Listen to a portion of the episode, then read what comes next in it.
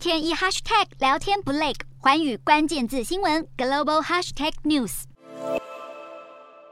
中国爆发新一波疫情后，已有至少两百多个城市要求民众使用健康码防疫软体，出入公共场所时都必须出示代表健康的绿码才能通行。但是健康码却被认为是中国政府以监控疫情为由，用来追踪民众行踪的工具。这些河南民众健康码无缘无故由绿转红后，被强制隔离或限制行动，原因并不是因为他们确诊，而是因为他们都是想跟银行讨回存款的维权储户。许多河南村镇银行非法吸收高达数百亿元人民币的存存款，引发敲诈储户的诈骗案，而无法提领现金的民众愤怒上街抗议。中国政府可能为了防止民众讨钱，试图透过防疫软体强行限制他们的行动，而爆发群聚感染，导致北京疫情再次升温的天堂超市酒吧，被北京政府以未遵守防疫规定为由吊销营业执照，并将酒吧负责人列进严重违法失信名单。面对一波又一波的疫情，中国政府持续采取严格的风控管制措施，监控疫情的同时，也监控民众行踪，甚至是以严厉的手段惩处违反防疫规定者，这样的铁腕防疫模式，却导致防疫乱象更频繁的发生。